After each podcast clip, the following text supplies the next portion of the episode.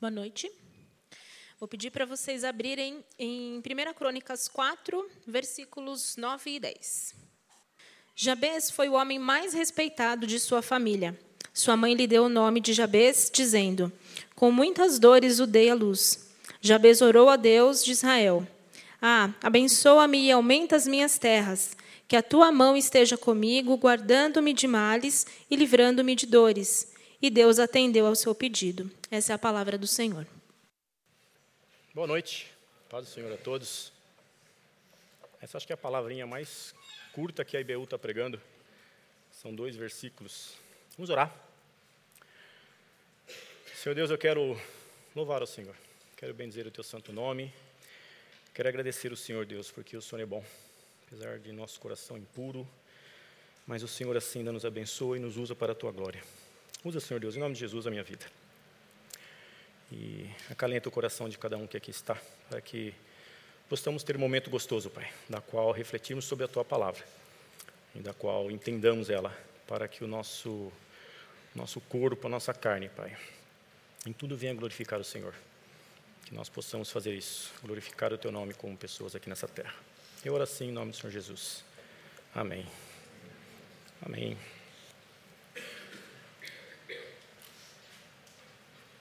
Essa, esses dois versículos são dois versículos muito bonitos.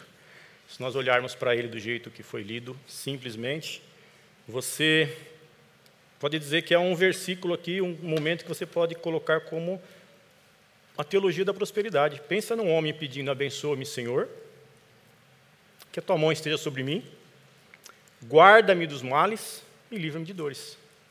É tudo o que nós queremos, porque no final ele vai dizer assim: e Deus atendeu o pedido desse camarada.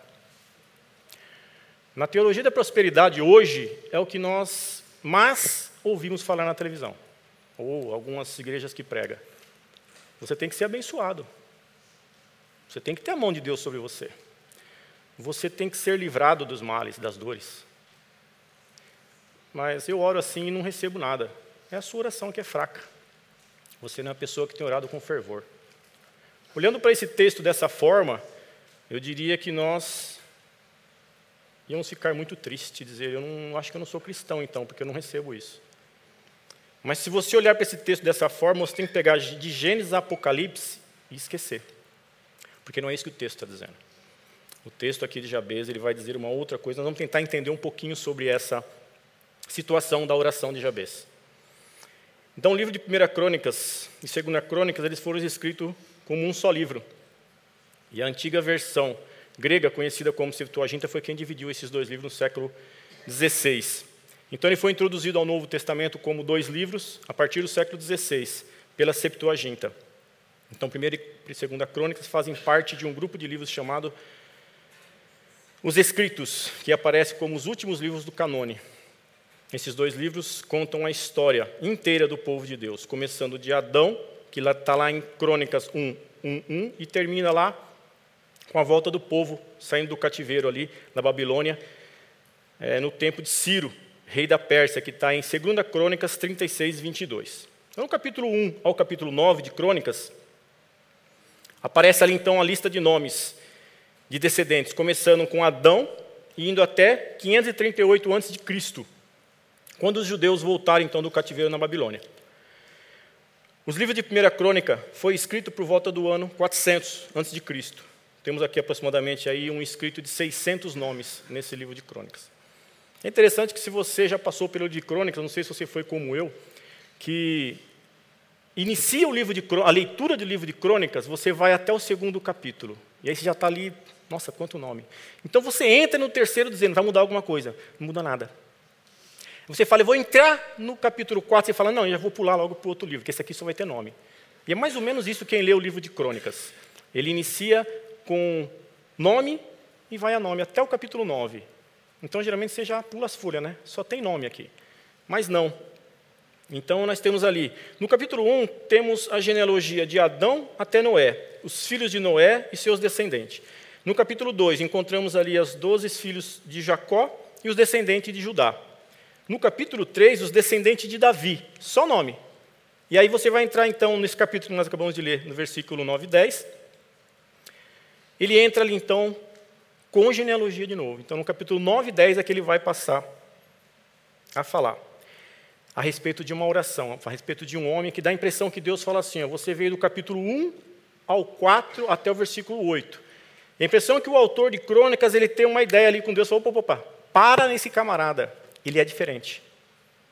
Esse cara você vai dizer que ele orou. E que foi o que nós lemos agora, capítulo 9 e 10. Então havia alguma coisa especial naquele camarada, nesse Jabez. Então ele dá aquela interrogativa, aquela parada e fala: Esse camarada orou. Aí você perceba, 600 nomes ele para em Jabez. Então qual foi o segredo da reputação de Jabez? Você poderia procurar em toda a Bíblia, você não vai achar nada mais sobre esse camarada. O nome de Jabez podia estar ali no livro de Atos, que é um livro que nós gostamos de ler, é um livro das atitudes ali dos, dos apóstolos. Podia estar em um dos evangelhos, ser citado por Jesus, mas não, ele só está aí, em Crônicas 2, 9 e 10. Você não acha mais Jabez. Você vai, vai achar Jabez aí, acho que no capítulo 2, no versículo 54. Cita Jabez também, mas é uma cidade, a cidade de Jabez. É. Jabez ele é um nome que está dizendo ali condores, dor, sofrimento. É isso que quer dizer o nome dele. Foi esse o nome que a mãe lhe deu. Ela teve muita dor no parto, então esse foi o nome dado a esse rapaz. Então, o que podemos aprender com Jabez? Jabez ele pede a Deus que o abençoe. Primeira coisa que Jabez faz: Senhor, me abençoe. Olhando para dentro da Bíblia, encontramos homens e mulheres que são usados por Deus, homens e mulheres que se deixam ser usados por Deus. Aquele que se dispõe então a trabalhar para Deus, este sim é abençoado. Aqui nesse contexto que nós estamos vendo, ser abençoado por Deus não é você ser protegido, como nós lemos aqui e podemos entender, ser protegido, ser guardado, ter condições, não é isso. A coisa que inicia aqui em Jabez é: Senhor, me abençoe, me use. Então, quando você pede a Deus, me abençoe, você não pode somente olhar para o contexto de que você vai ter posses ou condições, não que isso não possa ter um crente, não possa ter, não é isso. Mas você tem que entender que ser abençoado por Deus é ser usado por Deus. Porque a maior, a maior graça que um homem pode ter é Deus usá-lo. Além de salvá-lo, usá-lo para a tua glória. Né? Hoje nós vimos aqui os, os rapazes aqui no louvor, a, a menina cantando, usado, sendo usado para Deus. Eu hoje estou aqui sendo usado para Deus. Isso é para a minha glória? Não, é para a glória dele. Então, Jabez, quando ele pede aqui, Senhor, me abençoe, ele está dizendo, Senhor, me use. Me use. Então, pedir terras a Deus, que é o que ele pede, abençoar e dar terras, é o mesmo que pedir trabalho. Ninguém tem terra, você não vai ver ninguém tendo terra nesse mundo para deixar parada. Geralmente quem tem terra tem mão de obra, tem trabalho. Né? E Jabez pediu a Deus que lhe desse então as terras. Isso quer dizer que ele também pede a Deus uma grande família. Geralmente quem tem terra, nessa época de Jabez, era uma época que você tinha muitos filhos. Né? Então Jabez teve esposa e filhos. Ter esposas dá trabalho. Né? Mas ter marido também dá trabalho. Ter filhos dá trabalho. Olha o que o Jabez está pedindo para Deus, me dê trabalho. Né? Então, trabalhar para Deus é uma bênção e é um privilégio saber que somos úteis na obra dele. Por isso, pedir a Deus, como Jabez pediu, é pedir um trabalho. Muitas vezes, eu teve, a nossa igreja ela é colocada com mais de jovens, né? o número dela é mais jovens. E eu vejo que tem muitos jovens hoje que falam assim: ah, eu queria casar. Você está pedindo trabalho, cara. Você está pedindo para Deus, Deus, dá mão de obra, porque eu quero, que nem alguns casais que eu trabalho, dizendo: Senhor, como que esse casal está tanto tempo junto e não percebeu ainda? Porque eu já vi pessoas falar assim, Senhor, eu quero um homem de Deus. Já viu alguém falar assim? Eu quero um homem de Deus, uma mulher de Deus. Deixa eu lembrar você, todos são caídos, todos são pecaminosos. E todos são de Deus, todos são criaturas de Deus. E aí a pessoa fala que ela quer um homem de Deus ou uma mulher de Deus. Você quer trabalho. Estar dentro de um casamento é estar dentro de trabalho, luta. E eu digo para você, porque eu tenho 29 anos casado com a mulher mais linda do mundo, que é a Denise, minha querida. E eu falo para vocês, eu fiquei preocupado quando eu tive um, um estudo que eu fiz e que me colocou a pensar desta forma. A minha esposa foi posto na minha vida para eu levá-la a glorificar a Deus. Entendeu, maridos? A sua esposa está na sua vida, não é porque ela é sua, ela é ovelha de Cristo. E você tem que levá-la a glorificar a Deus. Mas o inverso também é verdade. As esposas devem levar os seus maridos a glorificarem a Deus. Pai e mãe devem levar filhos a glorificarem a Deus. Essa é a atitude, essa é a ideia da família. Né? Então, você pediu um casamento, está casado, está pedindo o casamento, está esperando casar, lembre disso. Você vai ter que levar essa pessoa que você está pedindo para Deus, para que Ele glorifique. Né? Então Jabez faz isso. Ele pediu ali, Senhor, me abençoe, me dê terras, eu quero trabalhar para o Senhor. Dentro desse contexto que eu iniciei falando, que poderia ser o momento da prosperidade, se isso fosse verdade, Paulo seria um exemplo, então, que deveria ter muitas condições financeiras. Porém, Paulo foi abençoado por Deus, mas passou por perseguição e morte. Perdão. Outro foi Pedro, que foi abençoado por Deus, mas também passou por prisões e açoite. Estevão também foi abençoado por Deus, mas foi chamado para morrer e não para ser rico e ter grandes propriedades. Você está entendendo como é que num casa você dizer que Jabez pediu tudo e foi abençoado e que é outra ideia? E aí eu tenho um grande nome para nós falarmos aqui, que deveria então Deus ter protegido ele: Jesus. Jesus veio ao mundo e também padeceu muito e disse: Se o mundo me odia, me me, perdão, se o mundo me odiou, vai odiar vocês também. Aquele que não querem sofrer com as bênçãos de Deus, que não as peçam a Ele. Pois ser abençoado por Deus é sim ser perseguido e sofrer pelo nome dEle. Então, é, algumas ideias que a gente entende, às vezes, a gente fala muito sobre Paulo, prega sobre Paulo, e eu vejo muitas pessoas falando e citando Paulo. Mas é interessante que ninguém quer viver a vida de Paulo. As pessoas querem pregar Paulo, as cartas de Paulo, viver o que Paulo viveu. O cristão não quer muito falar sobre isso, mas Paulo sofreu muito. Paulo mesmo, na, você vai ver na Bíblia que ele pede para Deus tirar o espinho da carne. Ele pede por três vezes. E Deus diz a ele: Paulão, a minha graça te basta. Segue em frente. Nós cristãos deveríamos pensar desta forma. Está passando por dificuldade? Glorifique a Deus. Exalte o nome dele. Né? Então, esses são os homens da Bíblia. E quando Jabez, então, ele ora pedindo a Deus que lhe abençoe, ele está dizendo: Senhor, o Senhor está precisando de alguém, então usa-me e me abençoe na sua obra. Então, essa é a ideia que aqui o, o autor de Crônica está trazendo para nós olhar para Jabez dessa forma. Jabez pediu para ser abençoado, usado na obra de Deus. Ele não pediu para ficar rico, para ser próspero, e estar sendo usado aí de forma aos olhos humanos enxergar, ó, oh, o homem de Deus vai ali, ó, o Mercedes dele, ó a casa dele. Não é, não é que você não pode ter isso, meu amado. Não é isso. Mas é que isso venha a ser para a glória de Deus. Que os usos que você tem na sua vida seja para a glória de Deus. Você é bem sucedido, glorifique a Deus com isso. Você está passando por dificuldade, glorifique a Deus por isso. É, por isso Jabez foi reconhecido entre seus irmãos, pois não ficou olhando para as consequências da sua vida com o seu nome, mas orou a Deus e mudou, e Deus mudou a situação de Jabez, porque ele é reconhecido. No início ele falou, ele era reconhecido entre seus irmãos. Para que você quer saúde? A sua saúde, quando você pede muita saúde, que Deus te livre de saúde, te livre de uma doença, para que você quer isso? Para que o seu físico fique bem ou para que você glorifique a Deus? Né? Para que, que você busca status? A gente vê hoje muitas pessoas buscando status até dentro da igreja. E é gostoso, às vezes, você tomar um tapinha nas costas, né? Nossa, cara, que bênção que você é. Cuidado. Isso é status.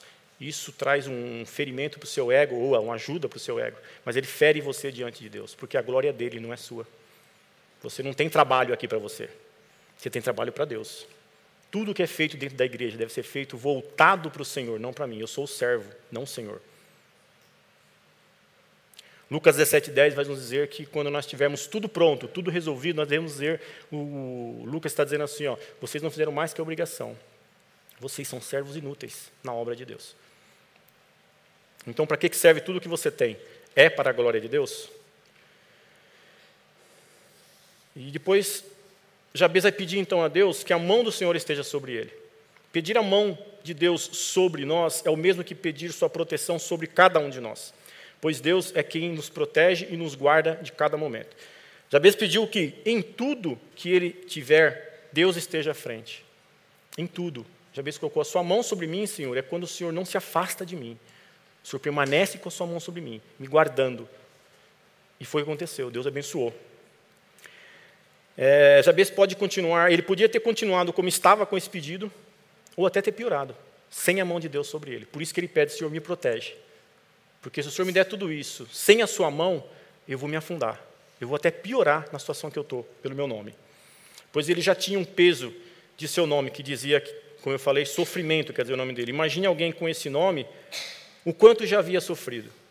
Não imagina na escola, ah, o sofredor que causa dor, o sofredor que causa sofrimento. Então, esse, essa criança nasceu com esse peso. Essa mãe foi uma, um parto dolorido, pelo visto, foi um parto sofrido. E essa mãe depositou, porque hoje nome não tem muito, a gente não corre muito atrás de nome, não olha muito para o sentido do nosso nome. Mas nessa época que Jabez vivia, o nome era um peso, igual Abraão, pai de muita terra, olha que lindo. Aí você chega em Jabez, um homem de sofrimento, um homem que causa sofrimento, que só causa dor. Né? Então, quando a palavra do Senhor diz, tudo coopera para o bem daqueles que amam a Deus, é porque se em tudo que o homem faz, Deus está à frente, então tudo que o homem em tudo o homem coopera para o bem. Mas ele tem que estar com Deus à frente. Esse nome de Jabez é interessante. Quando eu peguei essa mensagem para pregar, eu até pensei, eu acho que o Isaac colocou isso meio de propósito. É, meu nome é Nadir. Imagine com esse nome como que eu já passei algumas situações da minha vida. Estava conversando a respeito disso, e falei para minha esposa, eu acho que o Isaac foi de propósito mesmo, porque eu já passei algumas situações da minha vida, eu não ligo para isso, não me importo, já me bagunçaram muito. Eu trabalhei dentro de uma montadora há 25 anos, eu lembro até hoje quando entrei nessa montadora, é, eu estava numa fila do banco para fazer é, os documentos para o banco, e o pessoal mais velho vinha zoando com a gente, né? vinha no primeiro da fila. Aí, qual que é o seu nome? É Marcos? Ah, não, vai ser Chacrinha. Ia pôr no nome. Aí parou em mim. E eu quieto, falei, nossa, velho. Qual que é seu nome? Eu falei, Júnior. Não, Júnior não. Você precisa pedir o nome. Eu falei, Nadir. Aí o cara falou assim, esse não precisa pôr apelido não, fica assim mesmo. Cara, já acabou comigo. Falei, cara, e ficou mesmo. Eu trabalho há 25 anos na Vox, até hoje eu não tenho apelido. Nadir. A fábrica inteira me conhece com esse nome. Tá? Aí o cara lá, não, pode ir lá, só tem esse, só tem esse nome, na Vox Nadir. E outras situações que eu vivi foi quando, uma vez eu fui comprar um, celular, um telefone com a minha esposa, o Vesper, não sei se alguém lembra daquele telefone branquinho, e eu cheguei para comprar o telefone, e dei meu RG, dei meu SIG. Gente, RG tem foto, cara. Olha para a foto, pelo menos. Entreguei o documento tudo para o vendedor lá e ele me trouxe a ficha e falou assim: ah, sua esposa vai ter que vir assinar. Eu já sabia que era. Eu falei: ah, de novo. E ela, tava, ela saiu, né? Ela foi fazer outras compras. E eu voltei. Ele falou assim: a sua esposa vai ter que assinar. Eu falei: tá, tá bom. Fui buscar ela. Aí eu, eu chamei, falei: amor, vai lá assinar a ficha. Ela falou: é o negócio do nome, né, amor? Eu falei: é, é o negócio do nome. Mas vamos lá. Aí minha esposa chegou, ele empurrou o documento para frente dela, assim, os papel. Falou, a senhora assina aqui, dona Nadir. Aí eu puxei, fechei a cara assim. Nadir, aqui sou eu, mano. Mano, o cara ficou vermelho. Ô, senhor, perdão, perdão. O nome. Meu nome, não adianta, gente. É, é aonde eu vou. Aqui na IBU tem gente chamando a minha esposa de Nadir. Nadir sou eu, gente, não é ela. Sério, esse dia ela chegou em casa e falou assim: amor, é, troca seu nome para Júnior. Eu falei, não, amor, deixa, deixa que vai ser pior. Se quiser trocar agora, isso vai dar mó B.O. Vão querer arrumar apelido para mim. Deixa assim. Mas esses dias alguém chegou, perdão, irmão, não estou. Mas é que chegaram nela, ô oh, dona Nadir, a senhora está bem? É, eu. Mas você entende? Imagina esse nome, Jabez. Sofrimento, dor, aquele que causa angústia. Como não era zoado. Então ele tinha esse sofrimento. O nome dele estava sendo um nome zoado. É, a gente hoje não liga muito para isso, para esse negócio de nome, mas tem essa, essa situação. Né? Então, pedir a mão do Senhor sobre nós é isso. Senhor, guarda-me de algumas situações que eu vivo. Essa situação, que eu não venha magoar as pessoas que. É, é acontece. Né? Duas Nadir. Não, é um só, a outra é Denise. Então, pedir a, a mão do Senhor sobre nós é pedir, Senhor, nos guarde. Mas nos guarde de quê? Que o Senhor esteja me protegendo de tudo, sim, mas muitas vezes é protegendo de mim mesmo. Imagina as vezes que eu fui, que falaram do meu nome, se eu tivesse me, me, me estressado. Você concorda comigo que seria, talvez, causaria? Eu nunca tive, gente, graças a Deus, eu nunca tive problema com meu nome. Já tive esses problemas, outras situações, mas é isso. Então ele está pedindo, Senhor, guarda, esteja sua mão sobre mim, sobre o que eu tenho e sobre aquilo que eu sou, apesar do meu nome. É, tem uma pregação do Spurgeon que eu estava ouvindo esses dias atrás e que eu achei muito legal. Quando a gente pede é, que Deus esteja sobre nós. Então, pedir que a sua mão esteja sobre nós é em tudo. E quando essa pregação do Spurgeon que eu ouvi, ele está dizendo a respeito de uma pregação de uma pessoa, uma mãe que tinha um filho de uns quatro anos aproximadamente, e ela, ela pediu, ela levou a criança adoecida para o pastor orar por essa, por essa criança. E no momento da oração ali, como ela estava enferma, a ponto de morte, conta a, a pregação, o pastor orou e no final falou: Senhor, e que o Senhor abençoe, conforme a tua vontade. A mãe disse que na hora já deu interrompida na oração. Não, não, peraí, eu quero, eu quero que meu filho fique curado. O pastor falou: Senhora, a senhora tem que tomar cuidado com o que a senhora pede, porque a oração ela pode ser para o seu bem, pode ser para o seu mal. De fato, e ele explica nessa, nessa oração que ele está fazendo, nessa pregação dele, ele fala que a criança foi curada. Há 20 anos mais tarde, essa criança morreu num tiro, tiroteio de assalto, ele era um ladrão. E essa mãe chorava amargamente. Deus sabia que aquela criança não precisava ser, ser curada naquele momento? Pode ser. Ah, então não devemos, não devemos orar assim? Devemos. Mas a sua oração deve ter sempre a tua vontade, Senhor. Porque eu não sei o que vai ser lá na frente. O Senhor sabe. Essa mãe contando ali a pregação de Spurgeon, ele quis tentar trazer uma ideia de que a nossa oração, às vezes, não tem sentido, porque nós somos, digamos assim, meio. É, a minha carne tem que ser satisfeita. É óbvio, meu irmão, não estou dizendo então que não vai, não vai orar pelo filho, tem que orar pelo filho. Eu tenho três filhos, eu oro pelos meus filhos, mas eu sempre peço a Deus, Senhor, mas faça a tua vontade na minha vida, porque eu não sei o que vai ser lá na frente. Então, pedir a Deus com discernimento é isso, coloca Ele à frente. Senhor, o Senhor sabe lá na frente o que vai acontecer. A sua onisciência sabe. Né? Então, Jabez sabia que Deus havia enviado ao povo uma nuvem que cobria eles durante o dia. E Jabez também sabia da coluna de fogo durante a noite. Jabez ele sabia então que a mão de Deus sobre o povo de Israel era esse Deus que ele pedia. Ele não estava dizendo assim, Senhor, põe a sua mão sobre mim e me protege de tudo. Põe a mão sobre mim e me deixe passar pelo que eu tenho que passar, porque o Senhor sabe de tudo. Então, quando ele, ele Jabez, como é que ele pede? Na oração, Jabez está dizendo, ele orou ao Deus de Israel. Isso quer dizer que ele ouviu os avós, os pais dele, falar desse, desse, desse Deus de Israel. Então, dentro desse contexto de conhecer o evangelho que Jabez conhecia, ele falou: é nesse Deus que estou me afirmando. É desse Deus que eu quero a mão. Que essa mão me proteja. Então, quando nós pedimos em nossas orações que Deus esteja com a mão conosco, conosco, nós devemos tomar nessa posição.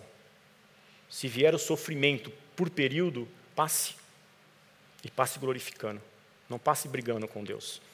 Né? Então, Jabez ele tinha é, essa ideia dele conhecer o Deus de Israel. Foi o que levou ele a orar. Jabez pede que a mão do Senhor esteja com ele, pois com isso seria guardado dos seus pedidos errados Muitas vezes nós pedimos errados. Nós é, temos as nossas vontades e queremos que ela seja saciada. Mas a sua vontade é para a glória de Deus ou é para saciar a vontade da sua carne? Aqui Jabez estava orando para que Deus usasse a vida dele e para que Deus estivesse sobre ele, guardando pela vontade de Deus, não de Jabez. E Jabez pede também que Deus guarde-me do mal. Nem o mal vai me atacar, nem o mal estará comigo, né? Foi o que nós falamos no começo. Na oração do Pai Nosso, o Senhor Jesus ele enfatiza ali e suplica no final do Pai, do Pai Nosso, livre-nos livre do mal. Amém.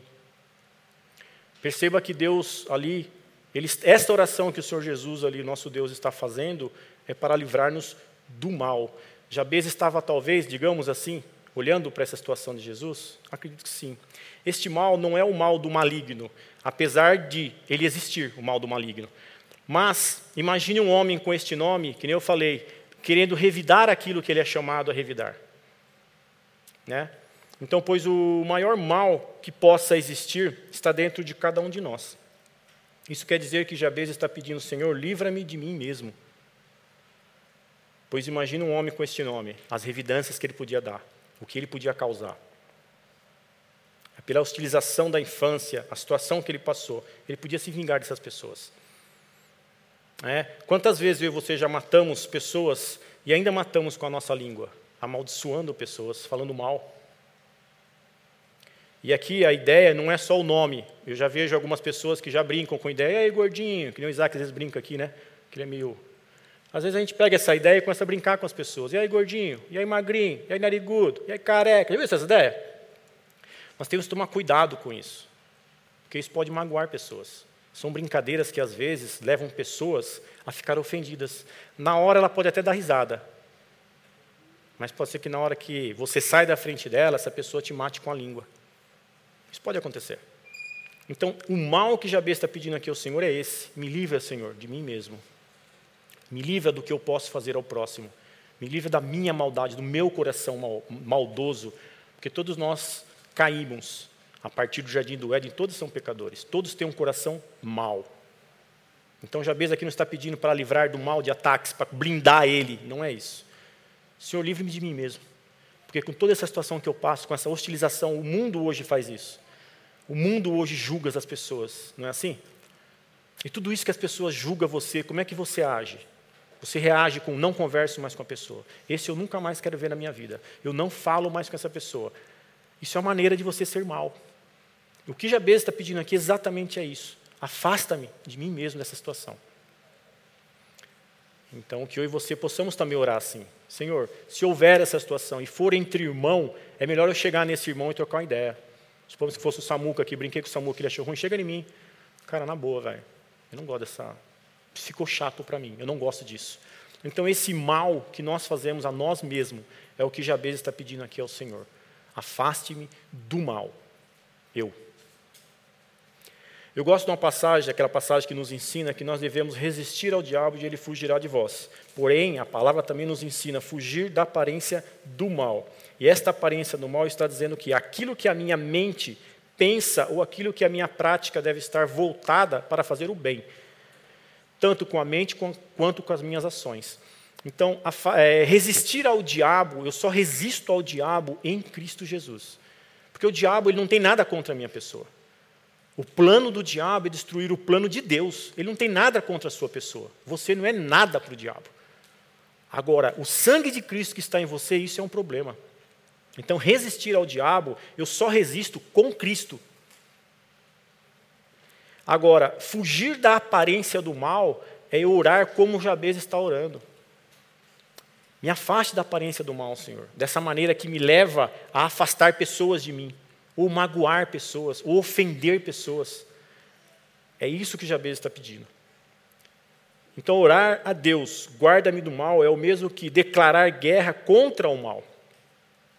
É dizer, estou disposto a não praticar o mal. É dizer, eu abro mão dos meus direitos, pois Jesus Cristo tinha direitos sobre todos, mas como ovelha foi morto sem exigir os seus direitos. Nós não somos imitadores de Cristo? Que imitador de Cristo é você que cobra os seus direitos? Eu tenho direito, é meu. Se nós estamos imitando a Cristo, que nós os imitamos verdadeiramente, como ovelha, indo ao matador. A grande dificuldade dentro de um casamento, muitas vezes, é isso. Entre um homem e uma mulher casados, eles estão hoje disputando guerrinha dentro de casa.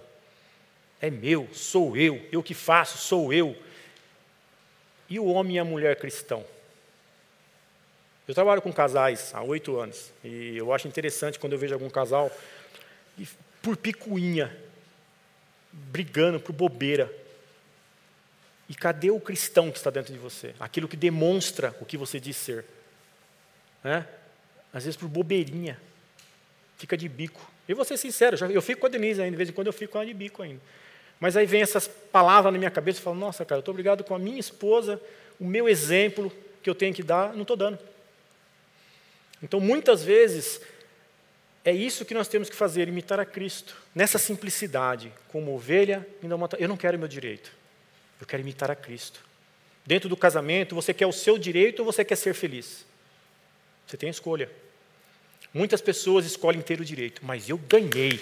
Ela chorou, fiz ela chorar, fiz ele chorar, eu fiz ele ficar sem isso, eu fiz ela ficar sem aquilo. Eu ganhei. Ou quanto muitas vezes a gente consegue ganhar da esposa no grito, né? Fala mais alto. Branda, aquele gritão. Aí a mulher dá aquela murchada e fala: Aí, agora você se colocou no seu lugar. Parabéns, cristão. É isso aí. Nós não demonstramos o Cristo que nós dizemos pregar, muitas vezes, dentro da nossa casa.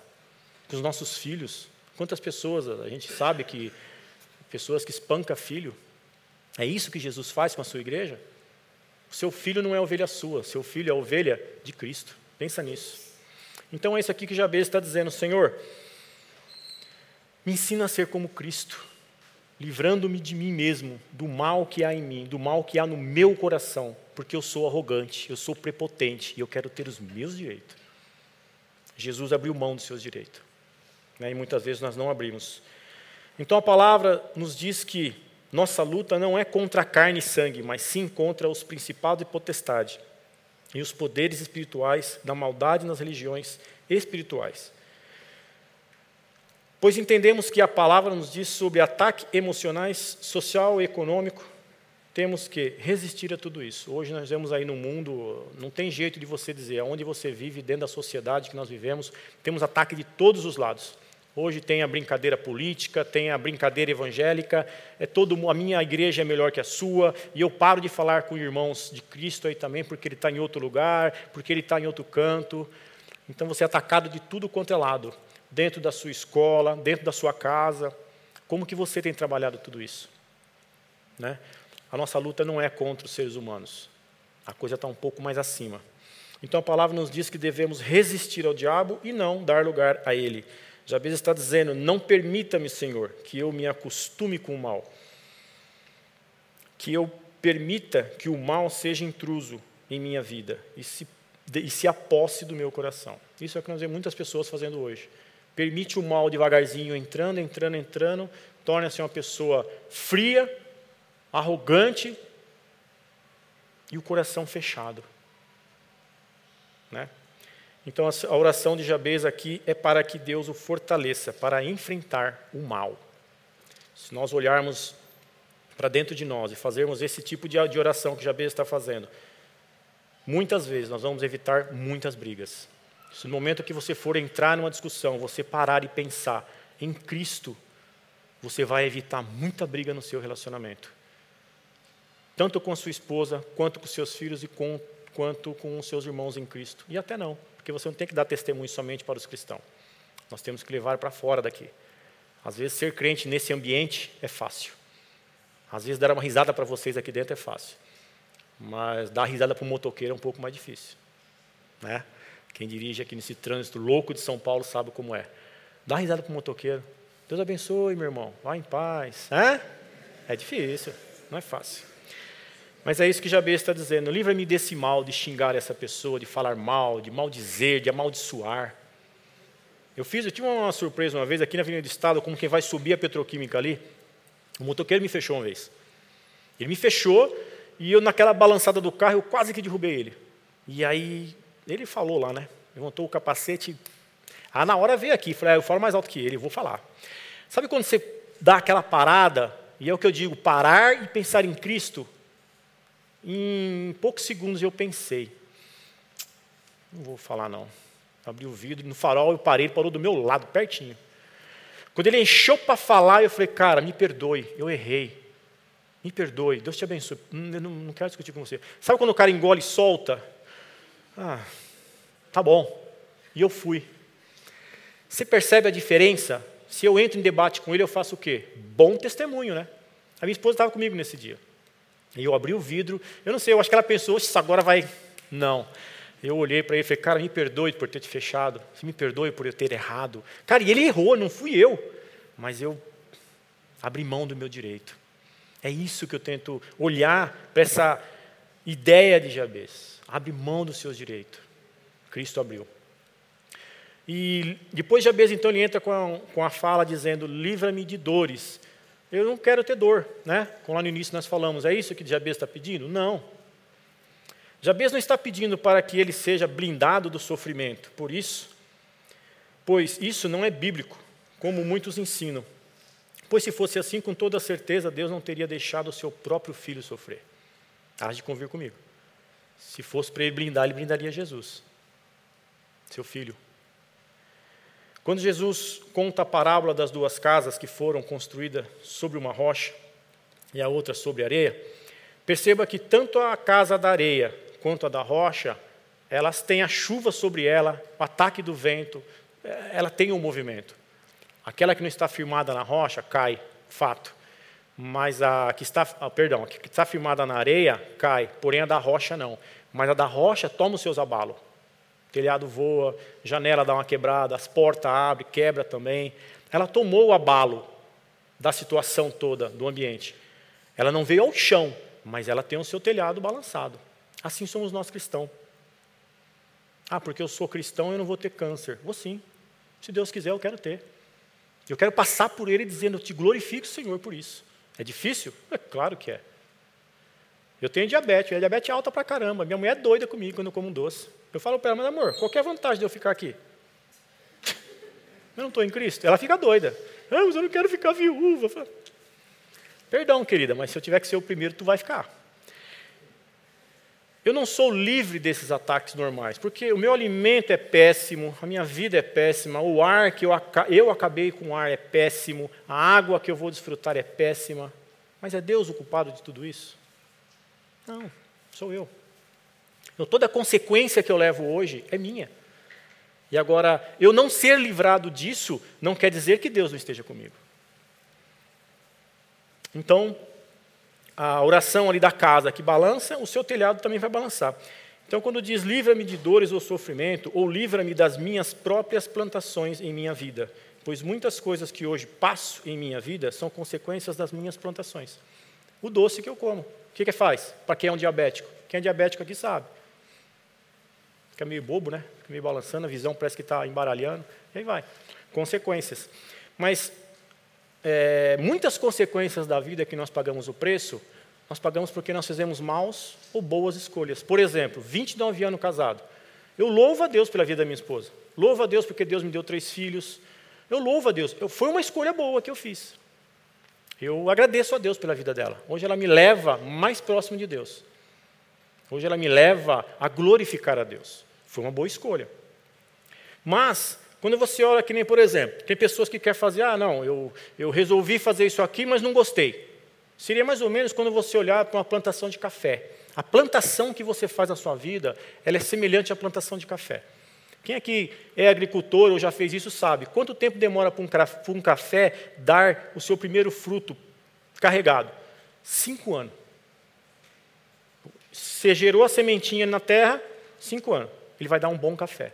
Mas Antes disso, você tem que arar a terra, você tem que estercar a terra, tem que mexer na terra de novo. Aí você tem que vir regar a terra, a terra tem que ficar pronta para receber a semente. Aí você vai lá e joga a semente, café. Pronto, aí você espera pela boa vontade de Deus a chuva, o vento, tudo isso. E esse café vai germinar, vai crescer. Cresceu. Cinco anos, deu aquele monte de café. Você olha e fala assim: Cara, como eu queria laranja, velho. Beleza. O que você tem que fazer? Colher o café, arrancar o café, mexer a terra, estercar. Você percebe que tem que vir tudo um processo de novo? Assim são as suas más escolhas. Tem momento que você vai ter que colher. Não adianta você plantar café e falar, mas eu quero laranja. Vai colher o café. O café você tem que colher. Você pode até colher laranja daqui uns anos de novo, mas hoje é café que você tem para colher. Esse é o problema das nossas escolhas. Muitas vezes nós fazemos escolhas erradas na nossa vida, queremos ter os nossos direitos e depois olha assim, ó, quanto tempo eu perdi na minha vida? Quanto tempo eu perdi brigando com a minha esposa? Quanto tempo eu perdi brigando com meu marido? Como eu podia ter feito isso com meu filho? Como eu... Você percebe? São plantações dentro da nossa vida que nós não fazemos. Então pense quando você for fazer plantações. Deus não é culpado do que você planta, mas Deus ele vai fazer você colher. Ah, mas Deus é mau. Não, você escolheu errado. Você decidiu errado. Essa é a escolha que você tem, plantar. Agora, colher, você não escolhe, você tem que colher. Né? Então, por isso, teimar com Deus é querer pagar para ver, é querer buscar em muitas vezes atraso na sua colheita. Se você pensa em laranja, plante logo laranja. Ceda ao próximo. Deixe a sua, a sua ideia de ter razão do lado. E ame. É mais fácil ter amor. Isso vai te dar uma colheita melhor lá na frente. Ah, mas me aborrece. Sim, Jesus foi aborrecido. Ele abriu mão. Muitas vezes nós não fazemos isso. Então o que Jabez está pedindo para Deus é livra-me das dores de ter que plantar tudo e ter que fazer aquela colheita demorada e plantar tudo de novo. Então, por fazer as, as plantações erradas, pois o meu egoísmo não me deixa sair da minha zona de conforto para viver a sua vontade. O que Jabez está dizendo é isso. Senhor, livra-me das dores das escolhas erradas. Quem, quem escolhe errado sente dor. Isso é fato. Tem pessoas que eu conheço que já estão aí num casamento, às vezes, muitos anos, mas está cheio da razão, cheio dos direitos. Tem filhos que eu conheço que, às vezes, passa por essa situação. Meu pai não manda em mim, mas ele está sempre sofrendo. Ele está passando por situações difíceis. A colheita dele é difícil. Você brigar com Deus é a mesma coisa. Você vê o caminho certo, sabe o que tem que se fazer, mas não faz. Jabez orou e buscou no verdadeiro Deus. Então, quando vivemos brigando com Deus, por sermos teimoso e birrento, ficamos fadigados e perdemos nossas forças, e muitas vezes desanimamos. E isso é o que Jabez está pedindo a Deus, que livre-o das maus escolhas. Isso fadiga. Isso fadiga. As pessoas estarem, às vezes, brigando uma com a outra, dá cansaço, dá estresse, dá desânimo. Já percebeu isso? Pessoa que briga muito, como que ela é desanimada? E é verdade. Então, nossas más escolhas nos levam a não cumprir a vontade de Deus. Esse é o problema do coração do homem. Ele não cumpre a vontade de Deus e paga o preço. E é o que Jabez está pedindo para Deus aqui. Senhor, livra-me disso. Me ensina a fazer plantação. E uma semana, essa semana eu estava estudando, um professor falou uma coisa que me deixou bem comovido. É, ele falou assim: um homem orando de joelho, ele nunca se levanta do mesmo jeito. Um homem orando de joelho, ele nunca se levanta do mesmo jeito. Quando você for tomar as suas decisões, se coloque de joelho na frente de Deus. Eu garanto que você vai levantar com outra ideia. Principalmente for nos relacionamentos, se for alguma coisa que você está discutindo com Deus ou com alguma pessoa da convivência sua. Talvez você vai mudar para dizer: eu vou amar essa pessoa, eu não vou ter os meus direitos. Compense eu amar essa pessoa. Talvez lá na frente você vai entender o porquê. É assim com Deus. Um homem de joelho, ele se levanta de outra condição. A, a ideia é você orar antes de tomar suas decisões. Jabez fez isso. Jabez ele se colocou diante de Deus. Então, tudo acaba bem com Jabez. Ele recebe ali então. Mas o ponto central da oração de, da oração de Jabez está no final do versículo 10 e Deus atendeu o seu pedido. Então você percebe que no início a oração da prosperidade não está igual à oração de Jabez. Eu não posso usar esse texto para falar tudo o que aconteceu ali. A teologia da prosperidade, ela ensina esse texto diferente. Ela vai dizer que se você não receber tudo que Jabez recebeu, é porque você não sabe orar. E eu digo para você, tem muito entre nós aqui que já recebe essa oração, porque sabe dizer não a algumas coisas e se voltar para outras. Então, este ponto forte da oração de Jabez. Deus atendeu o pedido. Pois Deus o atende e traz paz ao coração de Jabez. Imagina um homem nessa situação de Jabez com esse nome e agora ele está em paz. Como consegue isso? E Deus atendeu o seu pedido quando a oração de um homem está dentro daquilo que Deus tem para o homem, então este recebe de Deus o que pede. Jabez não estava determinado e nem cobrando de Deus aquilo que tinha direito.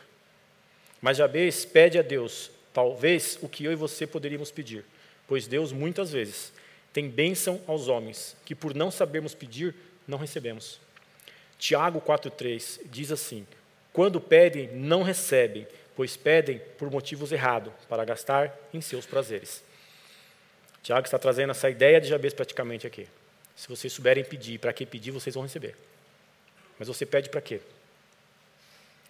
O homem não move a mão de Deus, e sim, através do seu Espírito Santo, age na vida do homem, para que este te glorifique com a sua vida, pois Jesus morreu em uma cruz para que eu e você tenhamos acesso direto ao Pai. Jesus não morreu na cruz para que eu e você ficássemos ricos, não que isso não seja condicional para o crente, não é isso. Mas para que, que você quer isso? Então a cruz é o caminho para que todo aquele que nele quer viver uma vida em paz deve ir, pois na cruz que Jesus Cristo pagou o preço dos meus pecados, para que eu e você fôssemos livres de qualquer preconceito ou acusação. Essa é a ideia da oração de Jabez. Se livrando daquilo que ele tinha passado, talvez algumas coisas que ele sofreu, mas ele entendeu que era aquele Deus, o Deus de Israel, que livraria ele de tudo aquilo. Jesus orou ao Pai que o afastasse aquele cálice, porém, disse ao Pai: Seja feita a sua vontade. Pois a vontade de Jesus era glorificar o Pai. A sua vontade glorifica o Pai? Aquilo que você pede a Deus, glorifica a Deus? Jesus ele parou diante do Pai para fazer o que ele queria que o Pai fizesse. Glorifique o teu nome, Pai. Em tudo, faça a sua vontade na minha vida. Não sou eu que movo a sua mão, mas é o Senhor que move o meu coração. Não sou eu que faço o que eu quero, mas o Senhor me faz eu fazer o que o Senhor anseia que eu faça. Essa é a oração de Jabez. Muitas vezes tomamos decisões rápidas. Jabez orou. Em Cristo somos mais que vencedores, pois nada nos afasta do amor de Deus. Romanos 8, 37 e 38. Devemos pedir a Deus que Ele nos abençoe, como Jabez orou. Devemos pedir que a mão do Senhor esteja sobre nós. Devemos pedir que Ele nos livre do mal. Devemos pedir que Ele nos livre de angústia. Devemos pedir. Mas peça a Deus que tudo isso que você e eu estamos pedindo seja para glorificar o nome dEle e não para o prazer da nossa carne. Amém? Vamos orar. Senhor, eu quero te glorificar e bendizer o Senhor nessa noite, Pai. Primeiramente, eu quero dizer ao Senhor: me perdoe, Senhor. Me perdoe pelas minhas falhas, pelos meus erros. E me ensina, Pai, a viver uma vida assim. Que as minhas ações, as minhas atitudes, Pai, venham glorificar o Teu nome. Afasta de mim, Pai, aquilo que não tem te glorificado. Afasta de mim aquilo que leva a minha carne a se satisfazer. Eu quero te servir, Pai, de uma forma que o Seu nome seja te glorificado. Me usa, Senhor Deus. Me usa para a Tua glória. Me usa para glorificar o Teu nome. Me ensina a viver como Cristo viveu. Me dá esse prazer, Senhor Deus, de poder trabalhar na tua obra. Me enche, Senhor Deus, da tua vontade. Quebranta o meu coração. Muda-me, Senhor, para que o seu nome seja glorificado. Eu bendigo o teu nome porque o Senhor é fiel, o Senhor é justo, Pai. O Senhor é um Deus que sabe tudo, passado, presente, futuro. Me usa para isso, Senhor Deus, para poder trabalhar para ti, para que eu seja um servo e o Senhor seja o meu Senhor. Não deixa, Senhor, não deixa, Senhor, que eu roube ou tente roubar a tua glória, porque a tua palavra me proíbe isso. Me ajuda a não fazer isso. Me ajuda, Senhor, a te servir de uma forma que venha te glorificar. E abençoa a vida aqui dos meus irmãos, Pai, para que isso também se estenda sobre a vida deles. E que o nome do Senhor seja glorificado para todos sempre, Pai. Eu oro agradecendo ao Senhor em nome do Senhor Jesus. Amém.